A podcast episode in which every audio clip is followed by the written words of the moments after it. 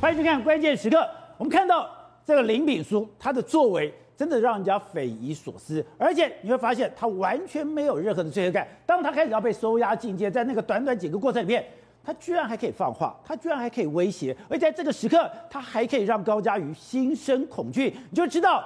他的是非观，他的价值就跟别人完全不一样，而大家就非常好奇，你凭什么这么嚣张？你凭什么让高佳宇这样的一个恐惧？难道只有掌握那些不雅照片，还是你背后有一个暗黑势力？那之前从他的普文没看出来说，他有一个联络电话，那是他的秘书。他想，哎，你不是到了四十几岁，你还在念博士班吗？你不是没有收入吗？甚至当年你为了跟你爸妈要钱，你还把你爸妈关起门来痛打一顿。那你现在的钱？从哪来的？你怎么会有钱去住饭店？就这个时刻，我们得到了一个独家的报道，一个独家的爆料，就是他真的有特助，而且这个特助的 title 是董事长特助，这个董事长就是林敏书，而这个赖姓女子，她就拿着这个照片，拿着这个名片，拿着林敏书的名片，去跟一个彰化的立法委员要招摇撞骗，就被揭穿之后，他居然。还语带威胁，而从这里面，我们也有知道另外一件事情，就是他对所有人都是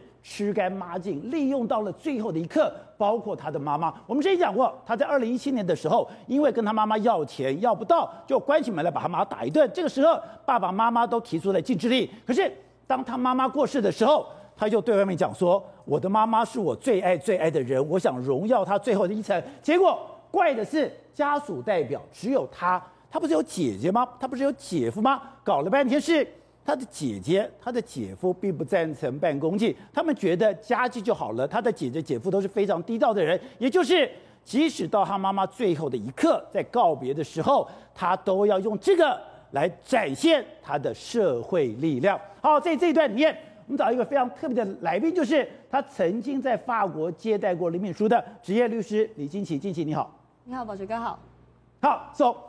刚刚讲的是，哎，我越看这个人，是。我越觉得匪夷所思。没错，刚刚讲他到这个时刻，对，他还可以让这个这个高嘉瑜对。毛骨悚然，没错，心生恐惧，嗯、而且他公开讲，嘉瑜小马，你们赢了，我已经是到了最底了，我已经没有什么可失去了。更可怕的是，哎。他对他的妈妈，对，竟然利用到最后一刻。而且我们看了他在他处理他妈妈的这个告别式的时候，我看的真的是毛骨悚然，就觉得怎么会有这种人？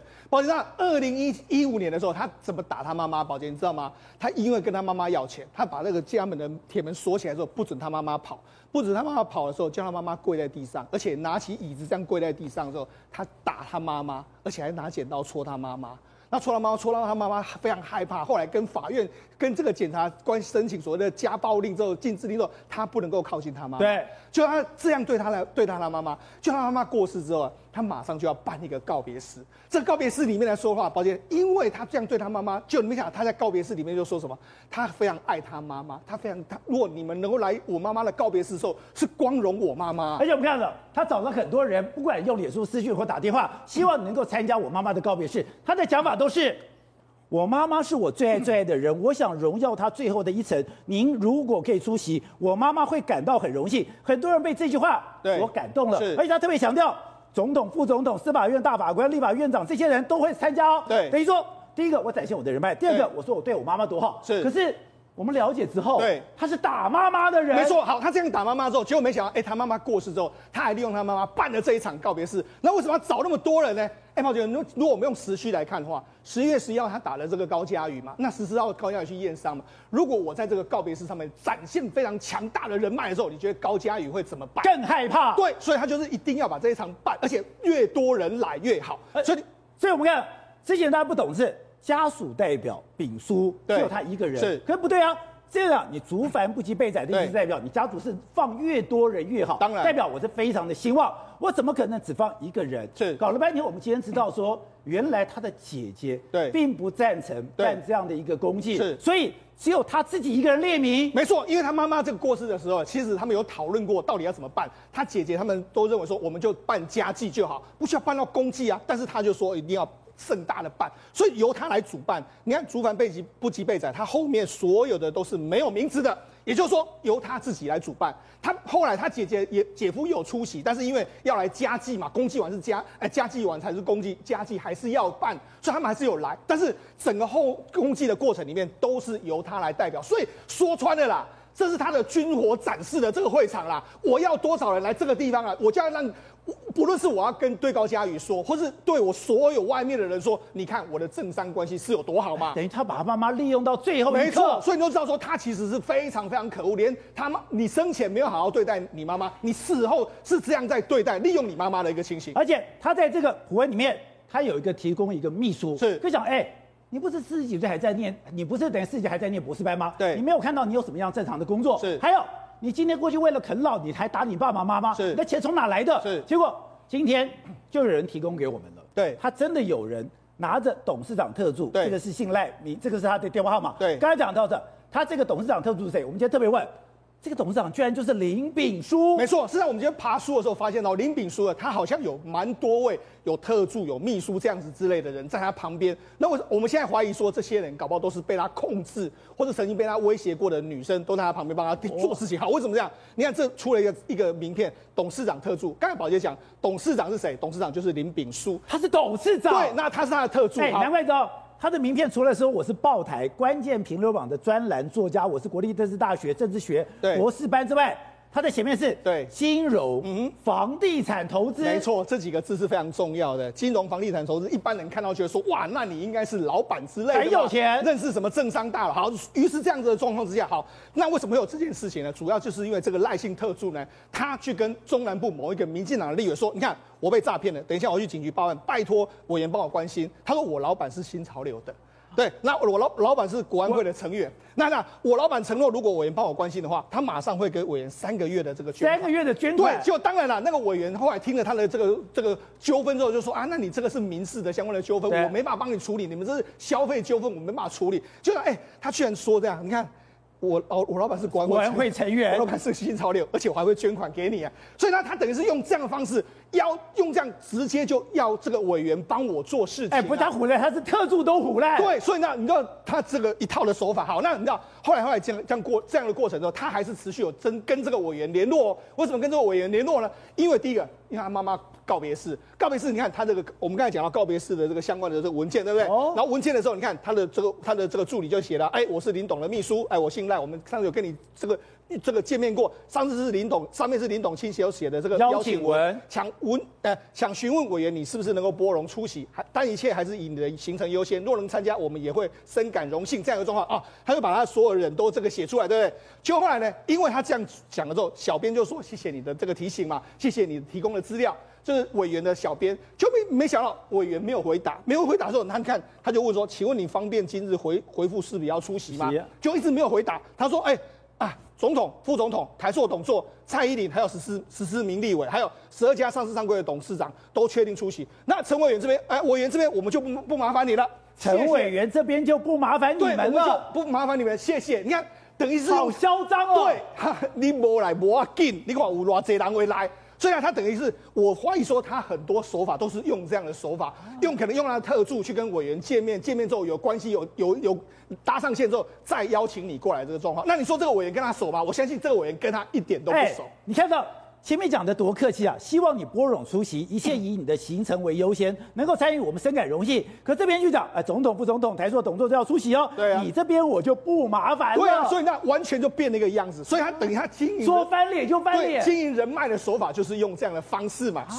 啊，难怪哎，他今天这样的一个嚣张傲慢，刚刚讲的出席这么多人，对，他就等于说。我妈妈过世了，我要做一个军力的展示。对，像我想威胁的人，我想恐吓的人，或者我想引诱的人，来展现我的实力。可是最可怕的是，哎，直到今天，在这个镜头前面，他还是继续威胁高嘉瑜。事实上，他现在不但在外面威持续威胁高嘉瑜，他还在外面做一个所谓的这个脱罪的这个嫌疑。脱罪？你看他说在讲的里面的过程里面，包括说什么不雅照，没有不雅照啦，我没有传播啦。那高嘉瑜你也有传给我。那另外一个，我们是伤害罪，打打架罪，他们没有，我没有打架，我们是因为你个性不好，我个性也不好，我们起了冲突，肢体冲突，所以我们是这样一个情形。那另外你说，哎、欸，我有什么帮你什么囚禁起来？没有这回事，你还来我的母亲的灵堂，没非常多次，等于是要用这样的方式。而且你看，他最后他在外面说的是一套，但是里面说的又是不同的一套。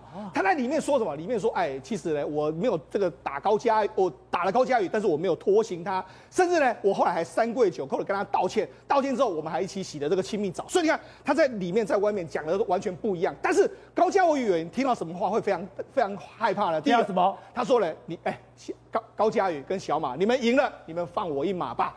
那我现在人生已经在低谷里面了，我没有什么好失去，我没有什么可低的了。对，所以呢，他讲了这么这么多话的时候，当然高嘉瑜会相当相当的担心。那我我刚才讲了嘛，透过因为高嘉有显然看到说他在这个所谓公他母亲的公祭场合所展示展示的相关的这个状况，我相信任谁看到这个阵仗都会非常害怕。好，谢谢。我们现在看到了林炳书很多的一个作为，我们都觉得不可思议。哎，你这样子对待你妈妈。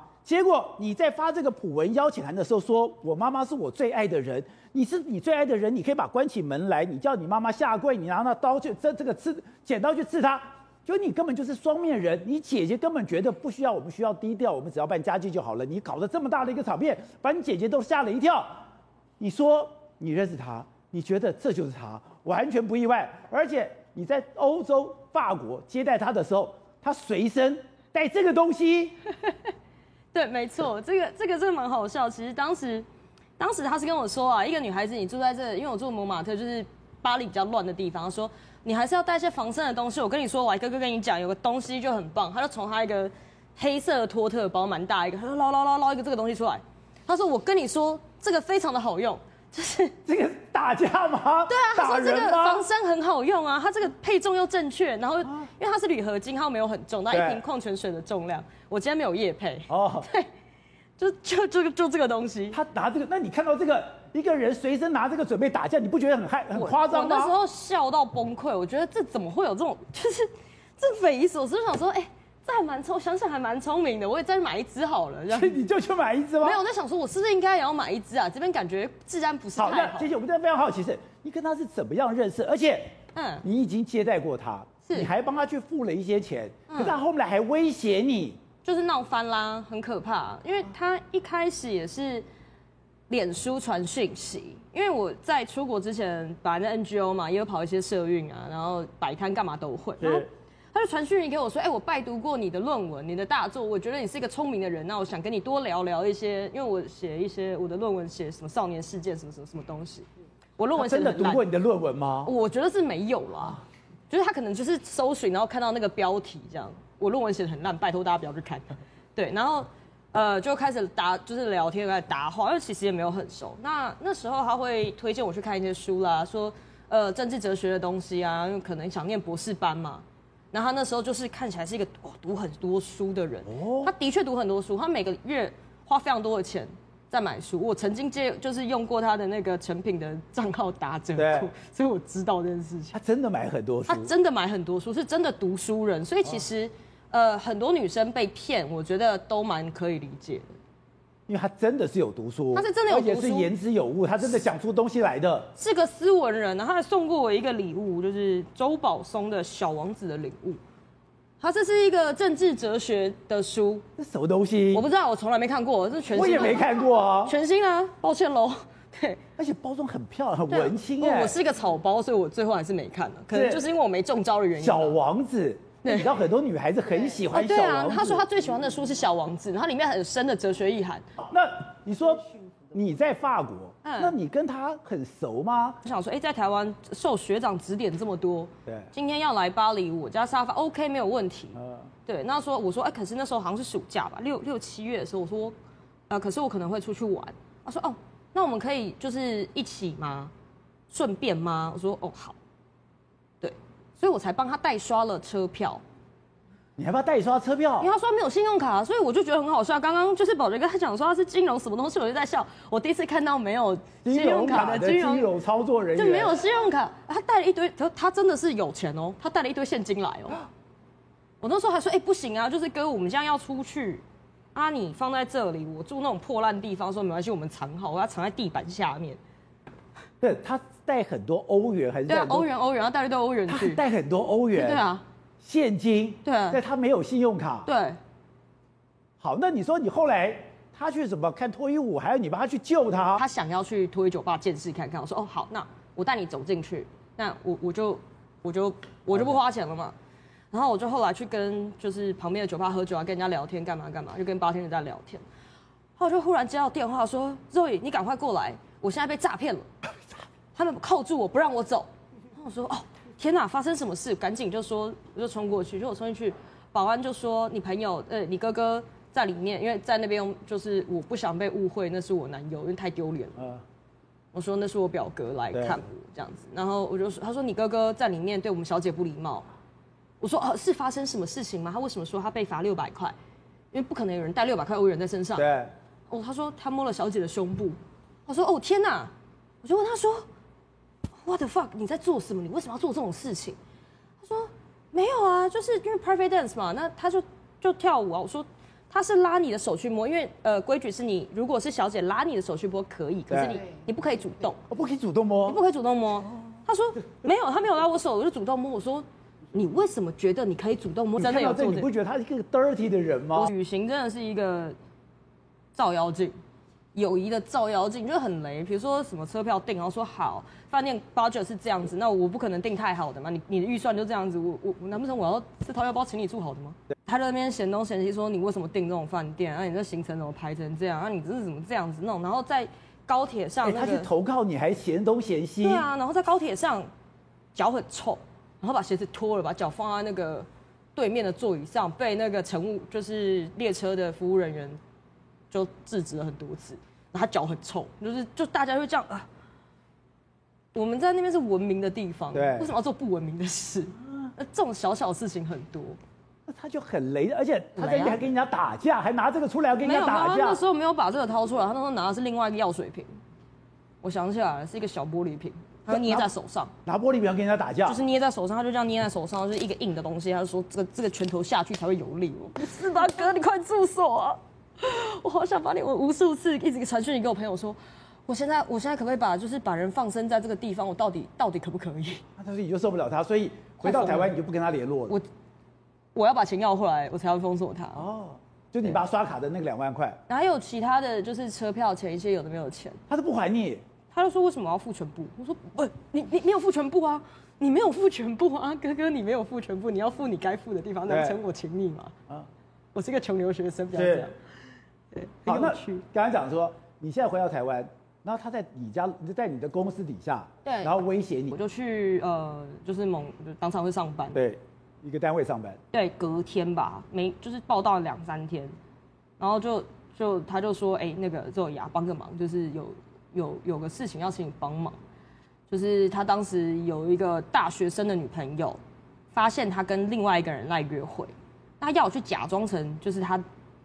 表妹还是什么亲戚，说哦没有，那天是跟我出去，那个女生是我啊，我们是亲戚，我们没有怎么样。他说我不要，为什么？就是关我什么事？就是我跟你不熟啊，为什么？就是给大哥不要这样。然后他就说你敢挂我电话，我就把电话挂了。你敢挂我电话，我封锁他。你敢封锁我，我继续封锁他，就是各各个管道。然后就我的桌机就响起来了，那个办公室的办公室不是桌上的桌机，对，桌机，我就想起来。然后大家自己敢挂我电话。你这不知道，就是你家住哪里吗？你如果你如果你受伤的话，你妈妈会很难过的。他威胁你，他超有种的，打到公家机关的电话都有电话录音的，再这样威胁我。然后我那时候有被吓哭，因为他在楼下，他说他说他开车下来就是他把你吓哭了，又吓疯啦。那时候说他要开车过来，什么就是意思就是要对我不利什么东西。对，就后来我冷静下来，我同事就在说，哎，你不要怕，你不要怕，因为我同事还帮我接，因为他打。他跟他的小女友都一直打电话，小女友就说：“你们那个律师抢别人男朋友，一直疯狂传照片骚扰人家。”我说：“我没有，我真的没有，这真的不是我，为什么要这样？”他是满嘴谎话的人，好可怕！我那时候的发文，公开发文还在，应该可以看得到。就后来正牌女友跑来找我，就是跟我讲说到底发生什么事，就是也是另外一个故事。Anyway，然后当时我同事就接前辈就接电话，然后说。惊喜，你不要怕，这件事情我们请正风出来处理。对，因为我们当时的单位比较特殊，如果有人身威是之前有被人身威胁过，对，那就就说那那这件事情通报正风室，主委都知道。然后他说，后来他又再打来说，你这样我要对你不利。我说我手上有握有对你很不利的证据，你如果要乖乖听话。我说你看，我因为我同事都叫我不要怕嘛，他说没关系，你不要怕，你你跟他讲。他就问他说，呃，请问是什么不利的证据？请问你有握有我的裸照吗？然后就大喊说：“你不要乱说话！为什么会有你的裸照？”我说：“嗯，我想也是。”是。那请问是什么不利的证据呢？我要告诉你老板，你在欧洲吸毒。我说：“哦，谢喽。”大家都知道哦。是吗？哦，谢喽。对，我在去荷兰当然会抽大麻。对。然后呃，谢喽。对，哦，原来是这样。那那我说，那你又要开车来撞我吗？他就把我电话挂了。就这样。哎，那这真的很渣，很无赖耶。我说后来有跟他讲说，就是这件事情通报政风了。那如果你还想在正大毕业的话，这件事情我不想弄到正大性品会。对。然后这时候他才就就消失了，对。太夸号，所以正好刚才讲的，他真的很夸张，而且我觉得他没有不敢做的事情，他居然敢打电话到公家机关跟人家做威胁。但是问题是，他哪来的底气？他后面到底是谁？还有。他怎么这么有钱？我跟你讲，其实他第一件事情，我爬出过他过去很多案例了。第一件事情，他算是欺善怕恶型的。之前有传说他被保全追打，哎。好几个保全围殴他，结果没事没下文嘛，所以董事长说的对，遇到这种人其实真的你不可以比他害怕，这是第一件事。第二件事情，他确实哦手上是有些网络上的资源，对不对？他网络上的资源不是一般网网络上资源嘛？你看高嘉瑜或是这个小马，就高嘉瑜前两说，他是曾经秀出那些账号给他看的，确实是有网络上给人家挺堵的嘛。那重点啊，现在可怕的事情是，因为我们都知道之前一一直有个叫做 Crazy Winnie 的，对不对？在网络上帮他护航，原本。我们还以为这 Crazy Winnie 是这个本就就他本人自己在护航，可是有趣的事情是他昨天被收押的时候，Crazy Winnie 还有上线呐、啊。哦，所以换句话说，其实这件事情不是他自己在那边自导自演哦。除了他自己自导自演之外，是有一组团队来去帮他的嘛？现在被踢爆了，是一个叫做台独机关枪的叫做李伯章的人。那李伯章这个人呢，其实他到现在没有承认他自己是 Crazy Winnie。可问题是呢，怎么被发现？原因很简单，在 Crazy Winnie 要发文之前，李伯章用他本名提醒一个他熟识的记者说，马上就有有利于这个林南的证据要出来。我请问你，他还去？先先行告示有事情发生了，先 Q 记者嘛，对，那不是摆明你就是 Crazy Winnie 吗？所以呢，现在这件事情哦，为什么呢？因为他烧到台南政坛了，这件事是危险的地方。原因很简单，因为今天哦，李伯璋没有受访，那 Crazy Winnie 有用这个账号来受访。结果他说，呃，是某台南的重量级人物亲自请托，希望护航这个人。那你要想想看，他第第一件事情是，我们都讲说，哎、他是三十六岁，穷到要跟打爸妈要零用钱；四十三岁，博士班没有毕业，居无定所，然后去欧洲还要蹭女生的钱，请人家帮他刷卡。那哪来的台南重量级人物亲自请托嘛？结果呢，现在有人爆料嘛，他是台南某议员的助理。哦，结果呢，郭信良就台南市的议长嘛，今天就生气，彻查。哪一个议员有用李伯章当助理嘛？结果呢？哎，测查出来没有这个人呢。但是记者就跑去问说：第一个问林怡景，第二个问陈廷飞。林怡景是新潮流，陈廷飞是郑国飞会，对吧？两个都说没有，我们完全没有。因为如果不在议会的话，就可能是国会，对不对？这两个人也说没有。结果呢？现在被提报，他是谁的助理？你知道吗？是叫做陈怡珍的助理。陈怡珍，陈廷飞的妹妹。是哦，这件事情被证实，陈怡贞呃陈陈廷飞有说。对他，二零一八年这个李伯璋是严胜冠的助理，在台北台北市嘛，对不对？对后来因故离职，他就去陈怡贞那边当助理，但是他有强调已经离职了，哦、所以确实是有在台南这样的脉络，曾经待过，对，曾经待过。可是这件事情有趣的地方就在于是，你看哦，我们发现这个 Crazy Winnie 啊，做的很多过往的每个发文，对不对？在一四年、一五年、一六年、一七年，基本上就个电玩宅。一八年、一九年，忽然变个政治狂人，然后变成政治狂人之后，很多文章都攻击黄伟哲，就打黄伟哲。对这件事情，我当然没有说一定有一定的证据，只是说这些都是引人遐想嘛。那这件事情最大的问题就是说，到底这个所谓灵性男子哦，凭什么？凭什么？第一件事情，有重量级的人士帮他请托，让网军在网络上帮他护航。第二件事情，凭什么？告别是十几个立委来，哎，国民党发假动都不见得有十几个人来。我讲实在话嘛，国民党发假动，迟到了迟到，请假请假，都不见得有十几个来。再就讲的是送花，送花坦白一般不送花，送花太贵了，三千三千这样送，其实坦白说也受不了。所以这个领导坦白说，我不管他背景怎么样，或是说他到底有没有真的有后来，可我讲他包装自己的能力真的很强。好，所以董事长这件事情烧到民进党了，民党现在吓坏了，所以民党现在讲，那跟民党没有关，他这个高嘉瑜这件事情是国安单位要求光高嘉瑜爆开的，还有讲这个人他是红色的。他是跟中国大陆有关系的。现在啊，媒媒体人乱扯一通啊。那有些媒体人专门扯一些啊不着边际的东西，也不是事实的东西的哈。但是现在我们从理理顺到现在来讲的话，整个梳理一下就知道嘛。他的特助有跟某彰化的呃这个民进党的公职人员讲。说我老板是新潮流嘛，是，所以他的还有国安单位、国安会的国安单位嘛，所以他们自己本身有用新潮流的名义，有用国安单位的名义招摇撞骗。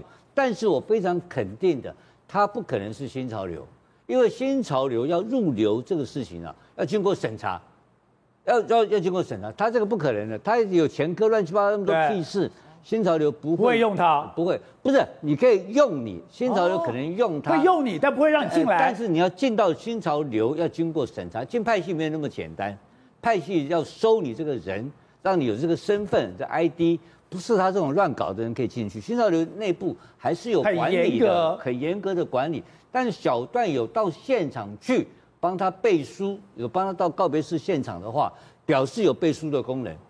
这个不能说是他们没有合作关系，对。然后他的助理又在外面吹牛，说他是新潮流新潮流单位，所以这个勾起来讲的话，他的系统上而言的话，我要再补充一下，它是一个。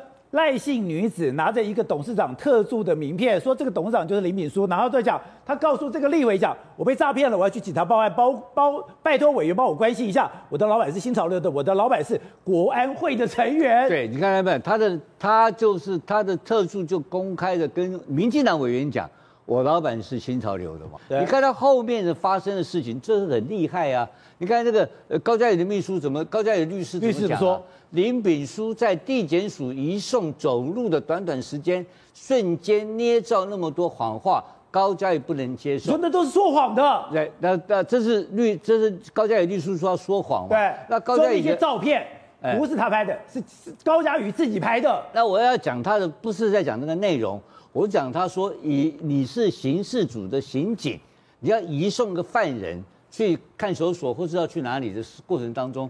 要侦查不公开是基本原则，对，怎么可能让你有时间讲？他不是讲了吗？走路短短时间捏造那么多谎话，对，他讲谎话，但是他讲的话不是捏造谎话可怕，是他怎么有本事讲那么多话？那我才觉得这是可怕，因为一般人不可能讲吗？不可能嘛，这个一定是有有他有政党的高层，有利人士打电话给刑事局的局长嘛。让他警察放水嘛？哦，警察没有放水，怎么可能在这边讲那么多话呢？然后高嘉宇听完那个话的时候的反应是什么呢？是心生恐惧嘛？高嘉宇就被他，所以这里面就是勾串嘛。警察明明知道你现在跟记者在那边空空在空中喊话的目的就是串供嘛？为什么要为什么要收押禁见？收押禁见是收押禁见什么原因？就是因为你这个犯罪本身有串供之余嘛。结果你警察让他公开串供，怎么会有台北台北这个新北市警的警察局或者新北市刑的的刑警大队让他干这种事呢？所以这个不可能。那警察怎么会犯这种错误？警察不会犯这种错误的。这个一定是有高层放水，让他等有机会在这边把这个跟去再恐吓一次高嘉宇，然后再跟背后的有利人士再做一次勾串，然后在场外的时候呢，这个这在黑社会常发生，你知道吗？怎么发生？因为很简单，我现在被告嘛，被告我怎么办？你知道吧？我把原告恐吓掉就没事了嘛。不对，最简单的事啊，吃案不就这样吃案？哎，你看在电影上、实物上都出现这种事情呢，就是把原告摆平。这个要那谁给他机会摆平原告？谁给他机会在公开在移送的过程当中能够讲这些恐吓的话？跟所谓的律师讲的谎话，这些通通都是台北县警察局的相关单位跟他移送两个警员给他放水才有这个机会嘛？那是谁给他这个力量放水呢？我怀疑根本就是后面有人打电话嘛，所以他沿路都有人在护航给，都有护航。那这是不是新潮流？是不是哪个派系？我不知道。但是起码他的助理就告诉你我是新潮流的嘛，所以新潮流这个事情一定要出来澄清一下。当然讲的，在这个办案过程里面，哎，才发现，我觉得今天最妙的一件事情，对，本来他所有的资料在立全在司法院的检索系统里面全部都是不公开的，结果今天一个一个公开了，公开才发现。他以前的错的事也太多了吧？对，我们现在来讲一下，我刚刚接到一个赖的简讯，就是一个也是有权有力的人，他也是打了老婆，然后呢也是一样的家暴案件，他那时候还去闹到司法院去拜托人家隐蔽，结果呢一查还查得到，到目前为止网络上都查得到，所以呢之前讲说林敏书的案件因为家暴什么的，其实完全不应该。都是有人去帮他处理的，而且处理到可以把这个东西给弄下来。那我们来看一下，说一公开之后，你就发现说，从二零零六年开始，砰砰砰砰砰，林炳书的案件也实在太多了。二零零六年有个指控性侵，对，二零零七年的时候在公寓当助理的时候跟管理员打架，另外二零一六年的时候载着女友在行停车场跟人家发生行车纠纷，一样二零一九年。跟一个送信男子有感情纠纷。对，从头来看，我们先讲一下，其实他的感情事件非常非常的特别。好，二零零六年，其实我这件我觉得要特别讲，他非常早以前，二零零六年，他跟一个女网友，就是跟女网友往来，然后呢，被这女网友。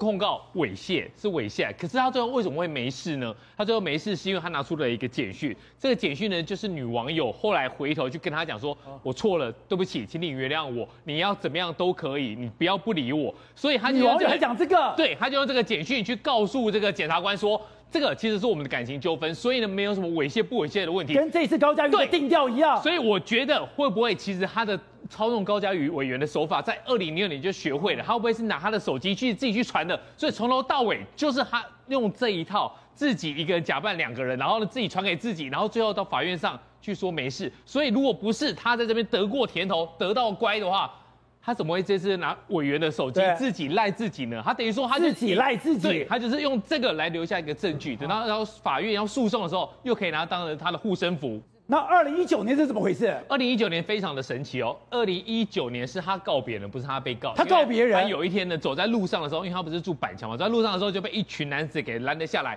然后呢，那那男子就说：“我赶紧办个处理，就是要处理。”是别人要打他。对，就是要处理林炳书。然后呢，他就跑，跑了之后呢，这个林炳书就去提告，就说呢，这些人。危害我的安全，好，妨害自由什么的，然后最后他讲的说是有感情纠纷，可是特别的是哦，他敢告人，然后这些人就是已经把他给弄住了之后呢，只要你出庭，这些人是跑不掉的。对。可是现在有两个说法，一个说法是他有这感情纠纷太奇怪了。他不想让别人知道，所以他就没有出庭。他没出庭，对，他没有出庭。然后另外一个说法是说呢，他欺善怕恶，他只敢对女生干人归了，但是遇到了大男生很凶的，对，抽残呢他就不敢，所以他当时吓得拔腿就跑。虽然有告人家恐吓罪，但是因为他没有出庭，所以呢对方也完全没事。